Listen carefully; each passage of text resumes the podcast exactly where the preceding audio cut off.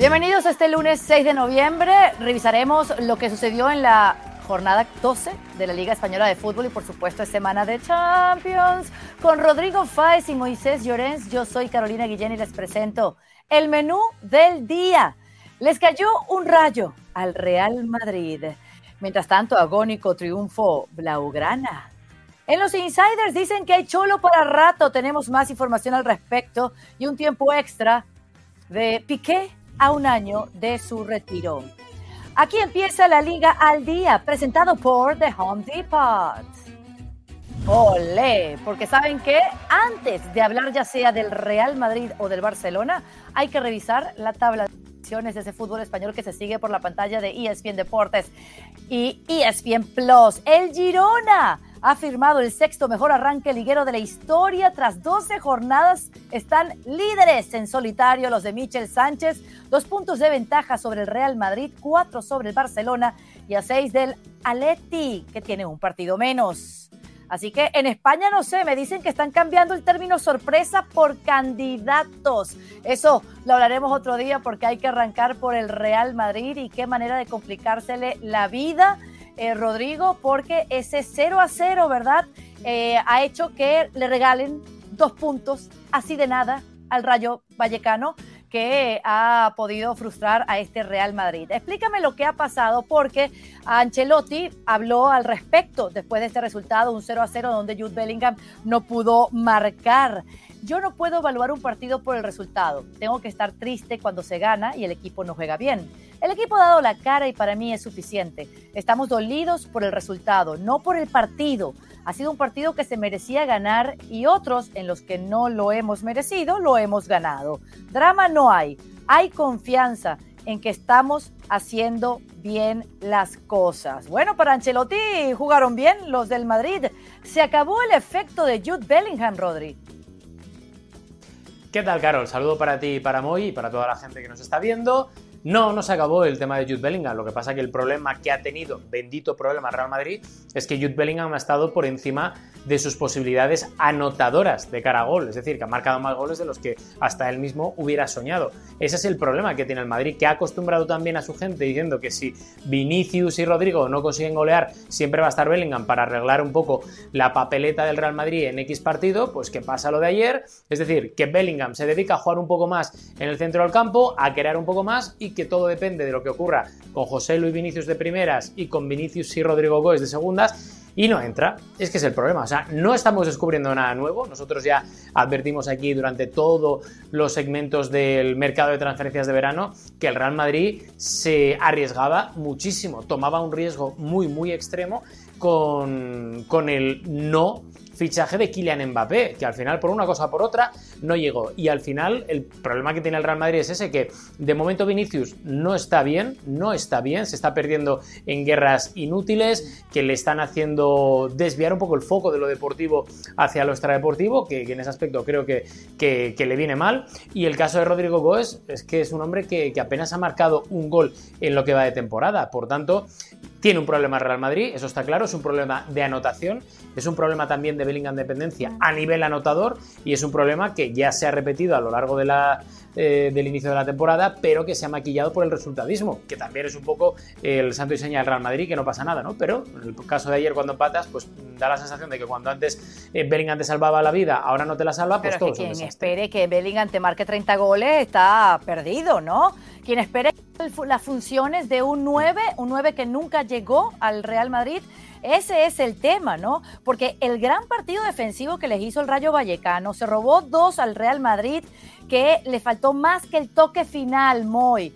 Porque no sé si la clave ha sido que Bellingham no marcó. Para mí es lo que dice Rodrigo. Es que tanto Vinicius como Rodrigo y cualquier delantero que tú me muestres están por debajo del nivel de ellos o de lo que se esperaba. ¿Cómo lo ves tú? Bueno, eh, veo que estas cosas pueden pasar. Es decir, al final Ancelotti tiene razón. El partido que no merecen ganar, el del Estadio Olímpico, sea los tres puntos. Y el partido que merecen ganar lo empatan, que es el, de ayer ante el Rayo Vallecano. Eh, son cosas que pueden suceder. Evidentemente estaba el viernes la cosa como para pensar que el domingo por la noche en España, el lunes, el Madrid estaría o podría estar tranquilamente a siete puntos del Barça. Y resulta que se ha quedado a dos, que el Barça le ha recortado puntos después del paupérrimo partido que hizo los culés en San Sebastián, que eso es arena de otro costal y ahora hablaremos. Pero al final, eh, yo sí que creo que Bellingham es un tipo que puede marcar eh, no solo en.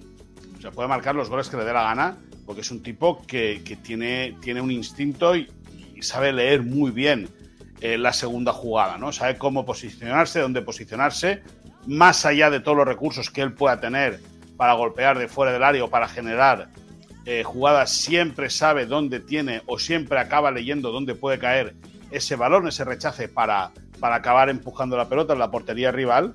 Y bueno, y al final no deja de ser un accidente. Eh, el empate en casa ante el, ante el Rayo, bueno, evidentemente el rival también juega. Y el portero rival tiene su, su grado de importancia, lógicamente, no solo en el Rayo, en todos. Eh, que al Madrid le faltan nueve, bueno, llevamos mucho tiempo diciéndolo. Eh, que puede, se le puede generar un problema constante por no tener un delantero centro como, como tal? Sí, pero bueno, hasta ahora ha ido solventando, pues a ver cómo, cómo va avanzando. El tema es que Valverde tuvo una oportunidad en el primer tiempo de haber entrado ese balón, eh, estuviésemos hablando de, de, tres puntos para el Real Madrid, que sí, veías a San Sebastián, veía que iba empatando a sin goles el Barcelona y decían, Aquí volveremos a seguir siendo líderes, no hay nada de qué preocuparnos si no fue así. Ahora, el problema de Bellingham, que salió con, molestias, es una luxación en el hombro. Dime, Rodri, cómo está el inglés, porque es que ahora dependen del inglés al 100%, marque los goles que marque. Pareciera más que todo depende de que marque porque es que el mediocampo ayer el problema fue que eh, también fue inoperante. Del mediocampo para arriba fue inoperante. Por eso yo veo más problemas que el solo hecho de que Bellingham se fue sin marcar goles. Llegará el partido frente al Braga, partido de Champions este miércoles, cuarta fecha de la fase de grupos.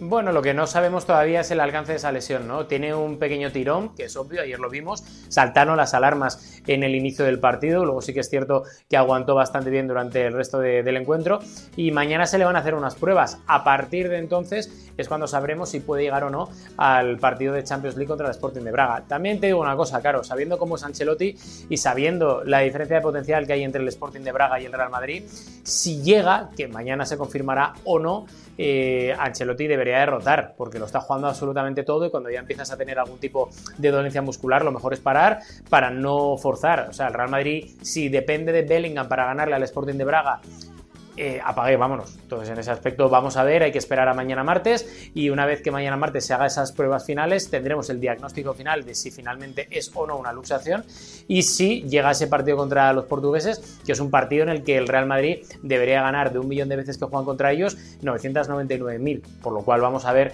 si no hay problemas y si finalmente está recuperado, si juega o no juega o si eh, Ancelotti, que ahí estamos viendo que no necesita Bellingham precisamente para ganar al Sporting de Braga, estamos viendo que en esa clase clasificación de momento Braga lleva tan solo tres puntos, los que consiguió frente al Unión de Berlín, y el Madrid va muy bien como líder del, grupo. Veremos a ver, pero insisto, mañana pruebas y se verá. Bueno, pero es que si Braga le provoca jugar como jugó el Rayo Vallecano en el Bernabéu este domingo, cuidado, le complica la vida igual y sí van a necesitar de Jude Bellingham. Ahora, Moy, ¿quién convence a Ancelotti de que rote?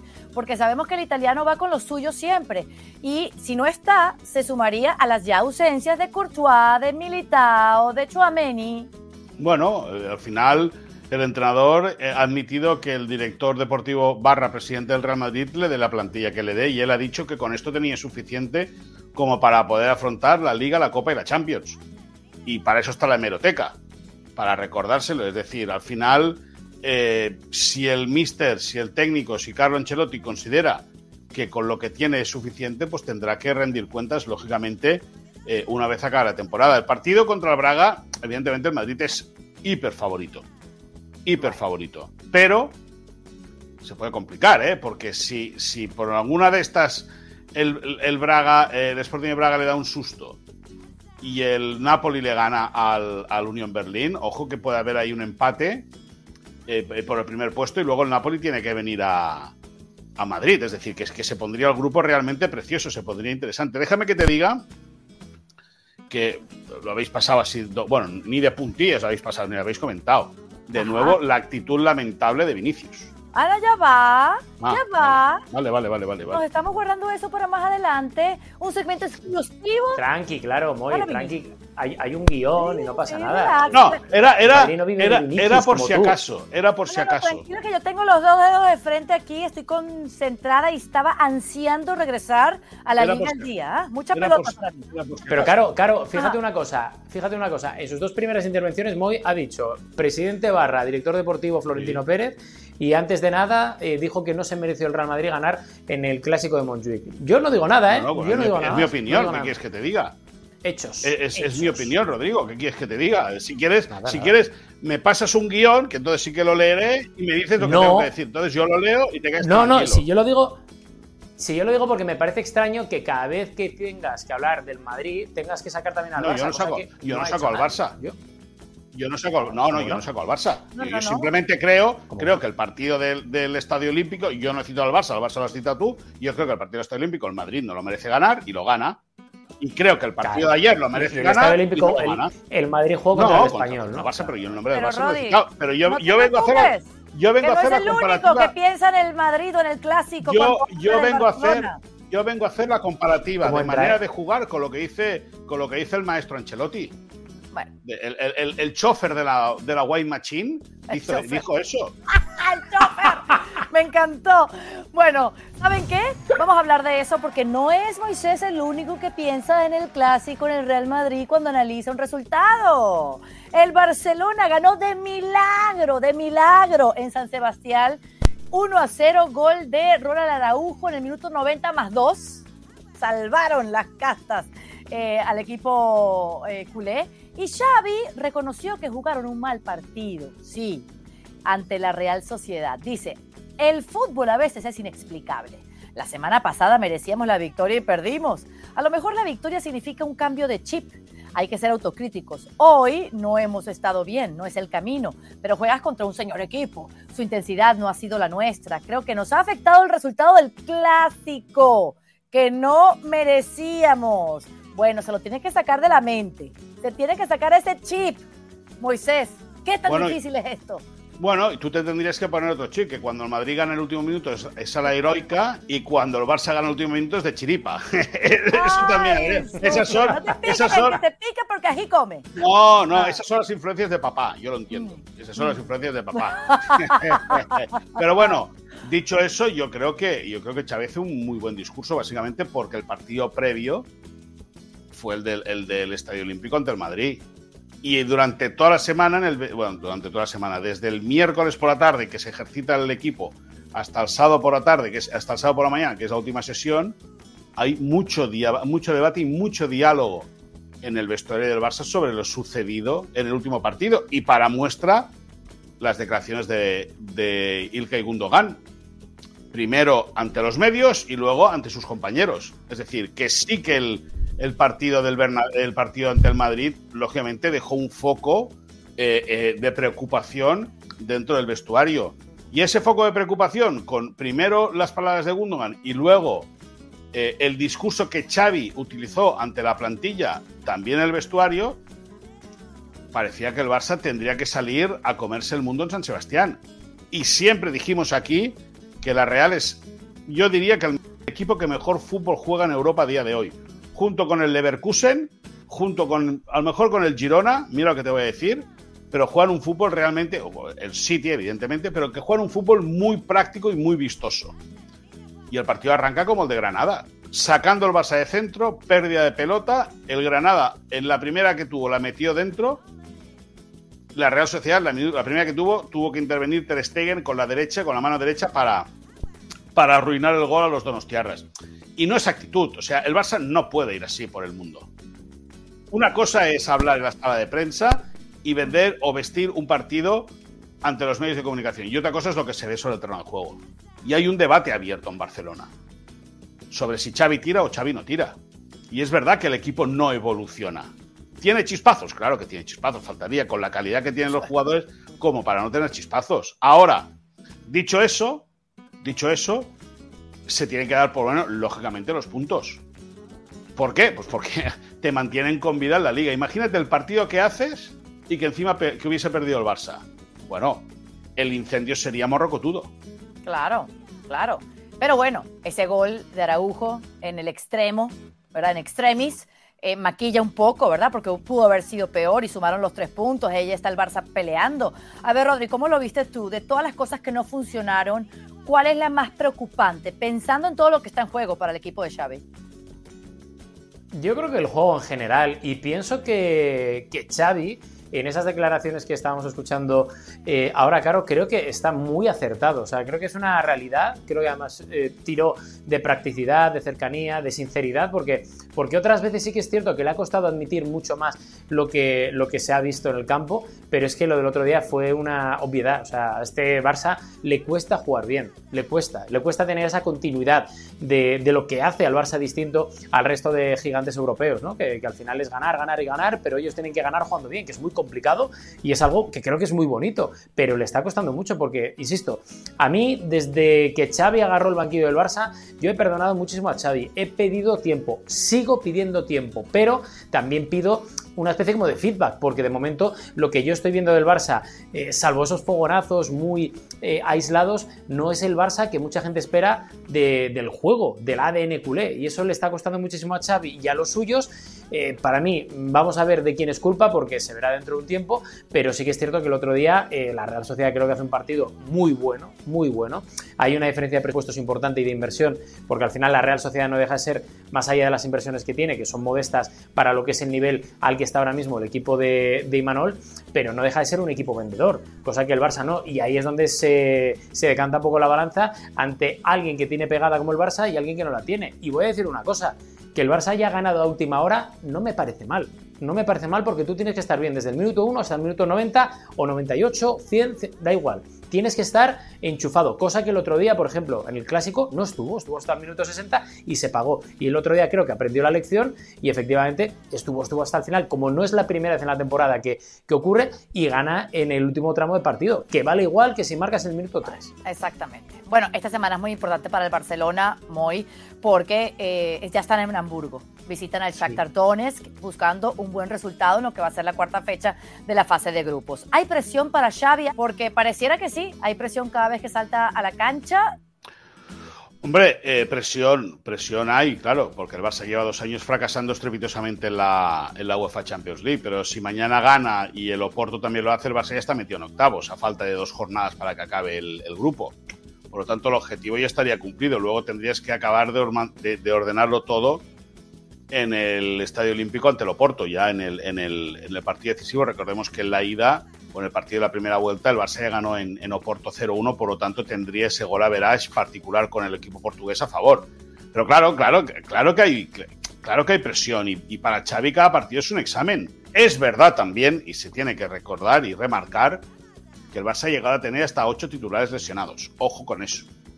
Y ahora van a comenzar a aparecer algunos futbolistas. Luego matizaremos también sobre algunos de los que no están y veremos hasta cuándo se les espera, ¿no?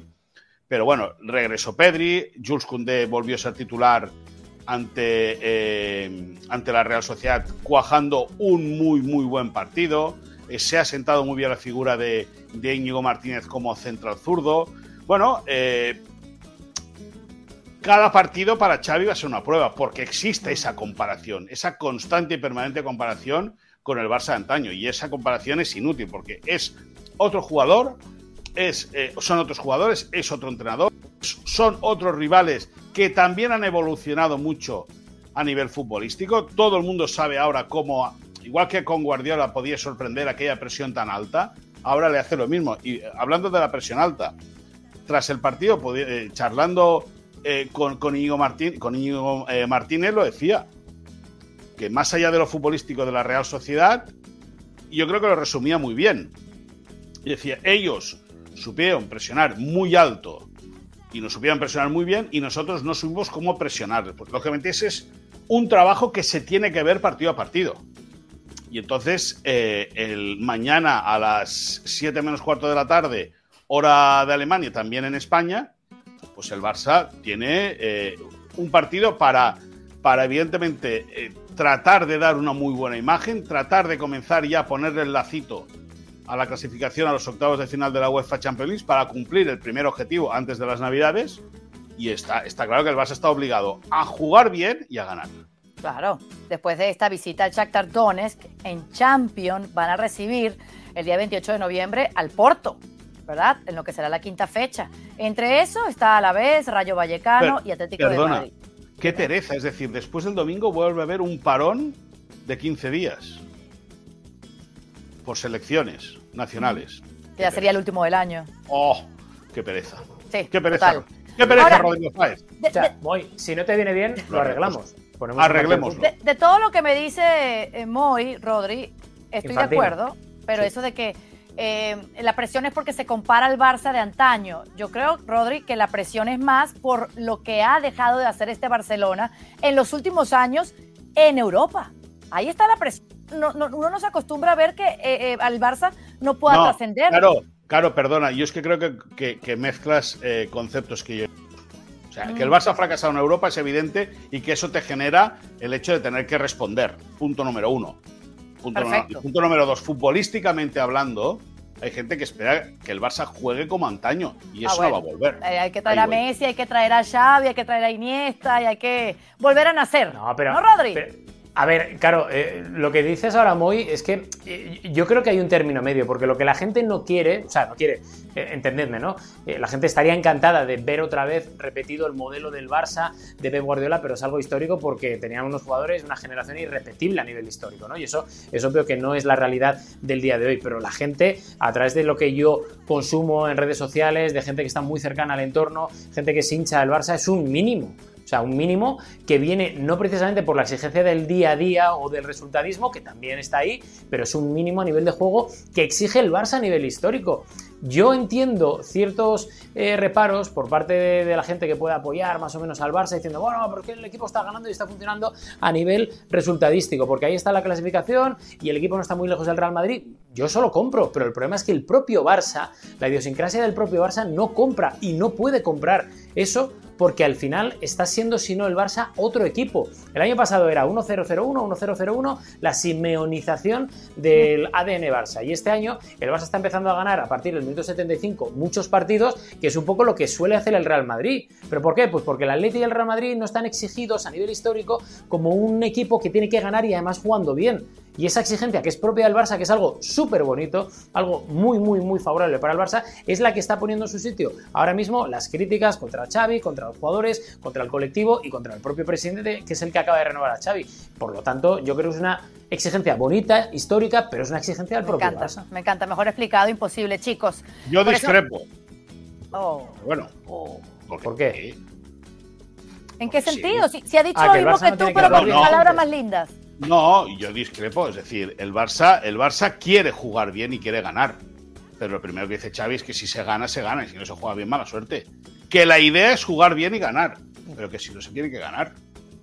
Es decir, y ya está. Pues entonces, quita el nombre de FC Barcelona y que se llame. No, bueno, pues es que, se, que se, llame como tú. O, o, o, o, Sporting de Oviedo, ¿me entiendes? Yo que sé que quieres que te diga lo, que, quieras. Pero al final, al final, el Barça pretende jugar bien, pero si no puede, lo que ha de conseguir es el resultado.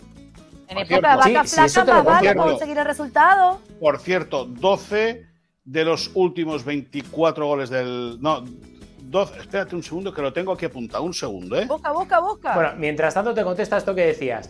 Eh, si el Barça prefiere resultados antes no, de no, no, bien, no, no, no, no, problema... no, no, eso no lo he dicho yo. Yo he dicho, no, no, no, no, no, pero que yo te entiendo. He dicho que el Barça quiere jugar bien y ganar, porque dicen que es el camino más fácil para la victoria es jugar bien. Punto número uno. Ahora, si no se puede jugar bien y se puede ganar, se gana el partido. Faltaría más.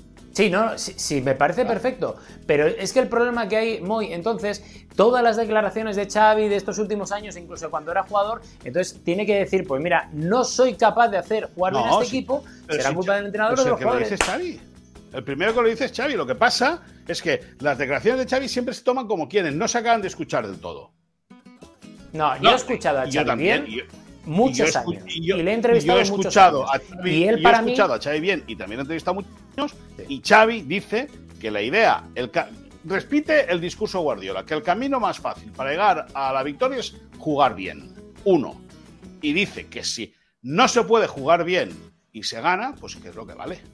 Por cierto, 12. Sí, que, que lo compro, pero en dos años y medio, si el Barça no ha conseguido jugar bien de la mano de Xavi, es que hay un No. problema en la infraestructura no, es del que es lo Barça. que estamos hablando antes, que hay un, de- hay un debate importante que el equipo no evoluciona. Ahí está. Hoy, justamente, hoy se cumplen dos años de Xavi al frente del Barça. Dos. Y una cosa es hablar del partido en la sala de prensa, lo que tú quieres, y otra cosa es lo que luego se ve sobre el terreno de juego. Por lo que sea, por lesiones, por, por, por falta de actitud, me lo estoy inventando la falta de actitud, ¿eh? mil condicionantes. Falta intensidad. Hacen, muy condicionantes, hacen que el Barça, de- de- en estos dos años de Xavi como entrenador, yo creo que ha jugado más partidos reguleras que partidos buenos. Ya está. Por cierto, el dato que te iba a dar. 12 de los últimos 24 últimos 12 de los últimos 24 últimos goles del Barça han llegado a partir del minuto 75, la mitad. Wow. Al estilo Real Madrid. No, al estilo Real Madrid, no, al estilo equipo, equipo competitivo. Al, al estilo victorias en extremis. El Madrid ayer. No de, la, no, de la épica. No, no. El Madrid Ah, bueno. es la épica, el resto son encanta, de- de chiripa. Bueno, vámonos a los insiders. Ya nos adelantabas, Moy, de que son dos años con Xavi, Xavi al frente. ¿Alguna Al- celebración especial? ¿Quieres hacer No. un balance? ¿De qué se trata tu insider? No, no, dos años de Xavi en el, en el banquillo del Barça, bueno, pues que, que dan para un gran debate. Primero, lógicamente, porque no era la primera opción de, de Joan Laporta como, como entrenador. Lo que pasa es que hubo una presión muy fuerte y finalmente el, el presidente cedió y accedió a contratar a Xavi Hernández, que le había dicho, le había dicho dos veces ya que no al Barça. Eh, una Supercopa de España, un título de Liga, eh, son el, balance en, casi dos en, bueno, en casi en dos años, en una temporada y media, y esta va a ser en cumplimentarse la segunda. Recordemos que renovó su contrato, pero bueno, al final la exigencia, como siempre dice Xavi, es el que va a marcar el destino de todo el mundo, tanto de los futbolistas como del técnico y evidentemente también como el de presidente.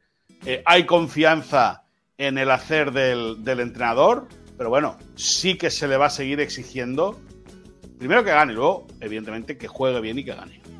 Hablando de técnicos, Rodrigo, lo de Simeone ya está asegurado. Danos más detalles al respecto. Sí, eh, hasta 2027 va a renovar. Finalmente serán tres temporadas y no dos, que era lo que pedía el Cholo Simeone. Y además tenemos datos y sobre todo respuestas a las preguntas que nos llevamos haciendo en las últimas dos, tres semanas, que es cuando de verdad se ha acelerado el asunto. Porque sé que hay compañeros que, y no es por desmentir, pero que ya habían dicho hace dos meses que tal, que igual, pero es que hasta que el Atlético de Madrid no jugó en Celtic Park contra el Celtic de Glasgow en Champions, no se sentaron Atlético de Madrid y Cholo Simeone. No se sentaron, obviamente, los representantes porque el Cholo estaba entrenando en ese partido, ¿no? Pero fue ese día el primero en el que se sentaron. Fue un primer tanteo que luego se confirmó a la semana siguiente con una reunión ya de Natalia Simeone, que vimos todos a través de las cámaras de los compañeros de Gol Televisión y de Marca, donde Natalia Simeone ya sentó las bases de ese acuerdo. El Cholo Simeone quería inicialmente dos temporadas, dos temporadas por no hipotecar al club, por si acaso la cosa va mal en un futuro. Sin embargo, Gil Marín, CEO del club, pidió personalmente al Cholo Simeone que fueran tres y no dos. Esto es una de las cosas más raras, ¿no? Porque normalmente es al revés. El mister siempre quiere más temporadas, mientras que el directivo quiere menos, ¿no? Ya contaremos dentro de un tiempo por qué, porque tenemos la, respuesta a esos tres años de Miguel Ángel Gilmarín que le pedía al Cholo Simeone, pero de momento no podemos, no podemos, no es, el momento para darlo, ¿no? Pero lo que al final sí que se confirma es la información que venimos dando en ESPN desde el año pasado, desde hace un año en concreto, cuando había muchos rumores de que si cambio de ciclo, que si el final de Simeone como entrenador del Atlético de Madrid, que si Marcelino García Toral, que si Luis Enrique. Bueno, al final nosotros siempre hemos dicho que la intención de ambas partes era la de prorrogar el contrato, que termina a final de este año y se va a prorrogar por tres temporadas. Felicidades más. entonces para el Cholo y para el Atlético de Madrid. Por otro lado, Moy, ¿hay dudas con De Jong? ¿De qué se trata? Bueno, que a priori debía, debería haber estado listo para. O, eh, eh, hubo la opción real de que hubiese estado disponible para Xavi Hernández en vistas al clásico de la semana pasada.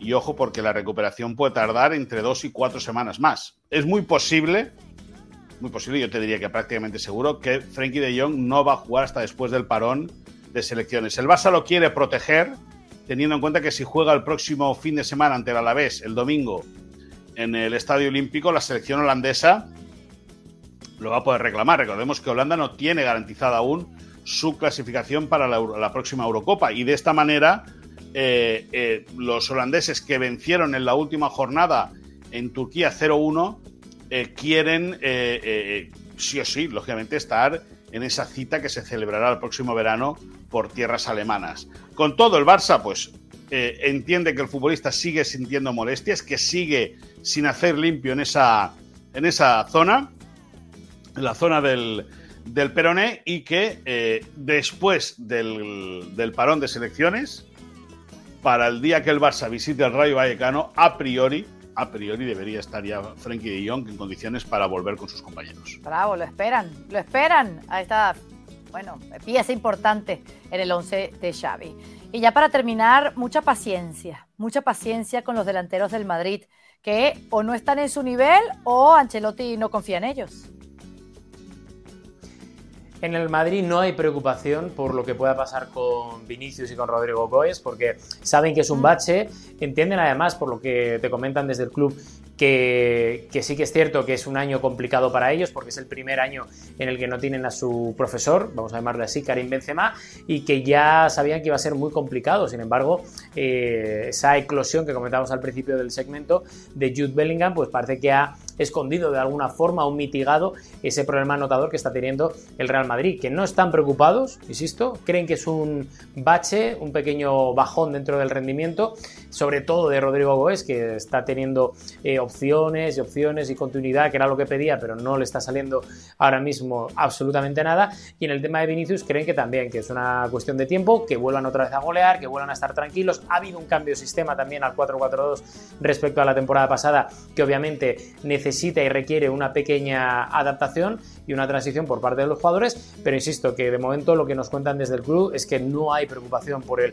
momento anotador de Vinicius y de Rodrigo y que sobre todo a nivel inmediato hay más preocupación a medio largo plazo por si esto se vuelve a repetir o si se alarga incluso hacia las eh, fechas de febrero, cuando vuelva la Champions en octavos de final, etcétera, ahí sí que estarían preocupados. Pero que de momento, que de momento. Bueno, ahí está. Con eso le ponemos el lazo a los insiders y pasamos a un segmento muy, pero muy especial. La bronca del día es presentada por The Home Depot. Vinicius Jr. volvió a ser protagonista en el partido ante el Rayo porque retó al portero contrario y dio mucho de qué hablar lo que fue esta pelea. Quiero decirles a ustedes que Puyol habló al respecto en un torneo benéfico de pádel, el ex capitán del Barça, un ejemplo del deportivismo dentro y fuera de la cancha, dijo lo siguiente, me encantaría hablar con Vinicius y decirle lo que pienso. Él marca diferencias y tendría que ser admirado en todos los campos. Pero si cambiase su actitud, tendría más reconocimiento. Chicos, ¿va a afectar su carrera si sigue con esa actitud, Vinicius? Sin duda. Sin duda, Carolina. Sin duda. Ayer Isi, que es uno de los futbolistas más eh, identificados del Rayo Vallecano, un equipo que tiene la vitola de ser, o la vitola, o tiene la etiqueta de ser el equipo de barrio, el equipo eh, humilde, el equipo pobre de primera división, y hago a decirle que se calmase. Al final, lo de Vinicius es cada partido, cada partido. Y algún día alguien, desgraciadamente, le va a hacer mucho daño. Yo no lo deseo, ¿eh? ni mucho menos. Pero alguien se va a tomar la justicia por su mano porque ayer tuvo un encontronazo con el portero. Eh, soltó eh, un, codazo a un rival. y es cada partido. Y luego todo lo, lo, se intenta cubrir o se intenta tapar dentro del tema del racismo, pero no es verdad. Hay otros futbolistas de raza negra en Madrid que no son insultados. Y al final Vinicius tiene que hacérselo mirar, porque además, y ahora hablo muy en serio, Florentino esas cosas las mira mucho mucho. Y para la imagen del Madrid no es bueno. Sería muy bueno que Vinicius que hiciese lo de Puyol, por cierto, y Rodri ya acabo, ¿eh? Recordemos que Puyol fue casualmente en el campo del Rayo Vallecano el que le llamó la atención a Daniel Alves y a Tiago Alcántara por celebrar un gol ante la grada del Rayo Vallecano. Y se los llevó de ahí. Les dijo, venga, va, dejaros de tontería y tirar para adelante. O sea, que Puyol lo que dice no lo dice de malas, lo dice de buenas. Es decir, chico, tienes unas capacidades tremendas para jugar al fútbol, dedícate a jugar al fútbol. Que Vinicius tiene cosas que arreglar, cierto, cierto. Que se pierden batallas eh, seguramente muy indiferentes para lo que es el colectivo y el Real Madrid también. Pero es que eh, ayer tuvo eh, ese viral en el que se ve cómo le cita y se reta con Dimitrievski, luego hablas con Dimitrievski en la zona mixta y son todo buenas palabras hacia Vinicius. Dice que no pasa nada, que son cosas que pasan en el campo. El problema que tiene Vinicius, y que no es un problema de él, es que todo lo que hace Vinicius se magnifica a lo bestia. ¿Por qué? Pues porque seguramente no haya otra estrella en España que dé tanto juego a nivel mediático. Ese es un problema, entre comillas, que tiene Vinicius, pero que no es de Vinicius. Y luego tiene otro problema, de la prensa. Que, eh, es un problema. No, es un no, problema de la prensa, no, pero es o sea, decirle al portero, decirle al portero que nos vemos fuera del campo eso, eso es un problema de los medios de comunicación que lo extrapolan tanto. He hecho pie de cancha, he hecho pie de cancha durante. Escúchame, como 14 si fueran 25, que me da igual. He visto, cosas peores, peores, de gente. Y, el problema que tiene Vinicius es que no es cínico y que no se esconde y que no hace así, como hacen muchos. Ese es el problema que tiene Vinicius, que es mucho más honesto que seguramente otros. Rodrigo, yo entiendo que defiendas lo indefendible, yo lo entiendo. Yo lo entiendo. No, no, no, no, entiendo, que, entiendo que defiendas lo indefendible porque lo sé que defiendes lo indefendible, porque te toca, te toca hacer este papelón y lo siento mucho que te toque defender lo indefendible. Pero al final, al final, Vinicius lo que hace es avergonzar a sus compañeros y avergonzar al escudo del Real Madrid. Eh, y, Rudiger, para nada, y, es más. más de lo mismo. Pero bueno, Rudiger es harina de otro costal porque es algo puntual lo de Rudiger.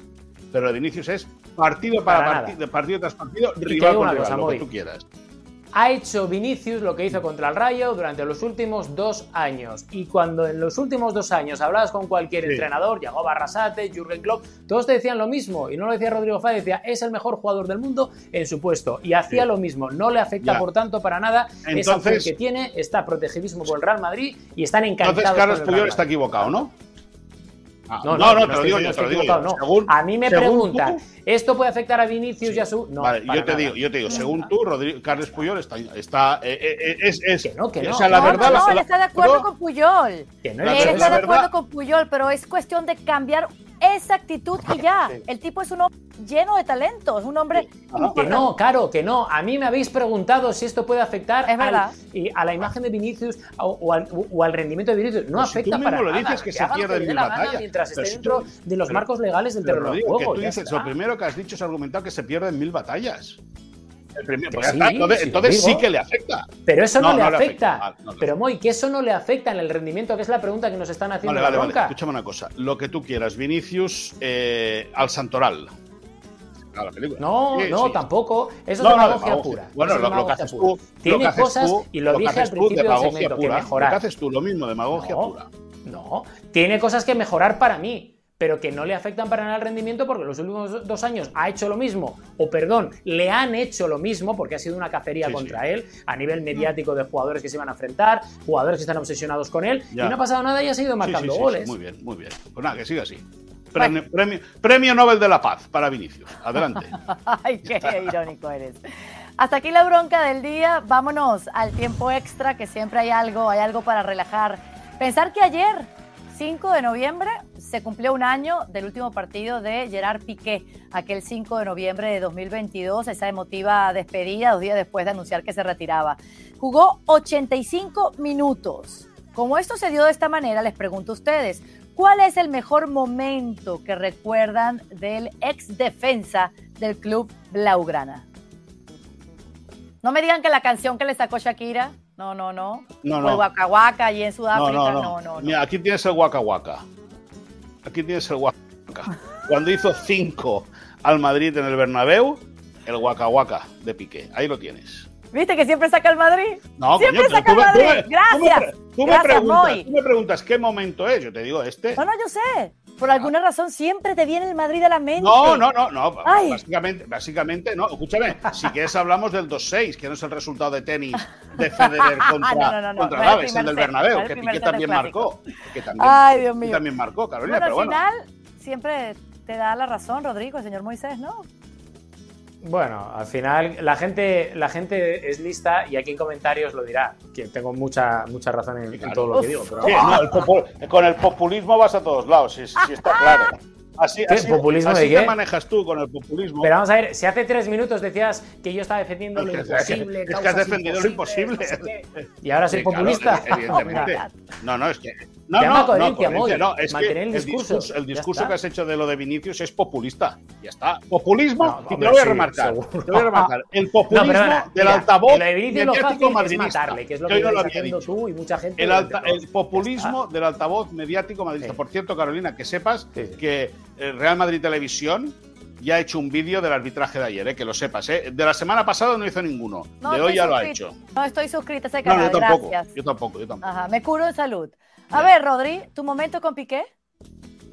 Pues eh, no te sabría decir. La verdad que tiene varios. Lo de la manita sí que es cierto que para él fue muy importante, porque creo que además fue un momento clave. Eh, ¿De qué te ríes? Ay, ¿cómo estamos hoy? Me encanta. Ah, ah, ah. Qué qué. ¿De. El 2-6 también fue importante, ¿verdad? Sí, sí. Hombre, ¿para, para él no fue importante o qué? Claro, claro, claro, claro. claro. ¿Para él no fue Sí, importante sí, o sí, qué? Sí, seguro, seguro. Seguro, Vale. seguro. ¿Qué más? ¿Qué más? Venga, otro, Eh, otro. otro, Puede ser con la selección, si quieres, con la selección, pues. Mira, con la selección había pensado un momento que a mí me, me marcó y a Moy también, porque Moy sabemos que es un fanático Sí, sí. de la De selección. la floja. española Ay, de la roja, de la roja, de la roja. De la roja, floja. cuando le, le partieron la cara en aquel primer partido contra Suiza que España palma en el Ah, ¿le rompieron Mundial de Sudáfrica ¿Le rompió 2010. la cara, Piqué? Sí, le, le- le dieron aquí y entonces empezó a sangrar y tal. Y dije, joder, el compromiso que tiene Piqué es top. Cuando además siempre ha estado el compromiso con la selección bajo la sombra de una duda por parte de, de él. efectivamente, ¿cómo es? El altavoz altavoz mediático madridista que dice Moy. Eso es. Pero no, pero yo me quedaría con, con la, con, con- con cualquier momento, porque a mí, a mí Piqué me encantaba en el sentido de que es un tío que siempre ha dado que hablar, siempre, se ha mojado, cuando ha pensado una cosa lo ha dicho, cuando no lo ha pensado no lo ha dicho, ya está. O sea, creo que en ese aspecto cercanía, mucha tranquilidad, naturalidad, y creo que era y es muy positivo para, para los medios de comunicación. Por tanto, oye, desde aquí mi enhorabuena por su carrera, aunque sí que es cierto que me pareció muy rara esa forma de irse. Ahí a mitad de temporada, no sé, muy extraño. Sí, Rodrigo, que te lleve la Kings League. Que te enchufe la Kings League. Que estás Uf, metiendo. un poquito No, no, porque Estás metiendo fichita, en la fichita, Kings League fichita en la. Kings Ay, League. pero ¿cómo estamos? no, si no, no. nos quedamos una hora más. Américas Nos quedamos una hora más. Rodri, choca esos cinco. Choca esos cinco, Rodriguillo. esa. Choca esos cinco. Toca aquí. Aquí, conmigo, conmigo. Conmigo, voy. Vamos. Te extrañaba, te extrañaba. Ah, para el otro lado, muy bien. Bueno, ha sido un placer, cómo los extrañaba. Liga el día hoy que explotan este lunes 6 de noviembre. Gracias a Rodrigo Fáez, a Moisés Llorens, yo soy Carolina Guillén y este show de la Liga al Día fue presentado por... The Home Depot. Mismo es.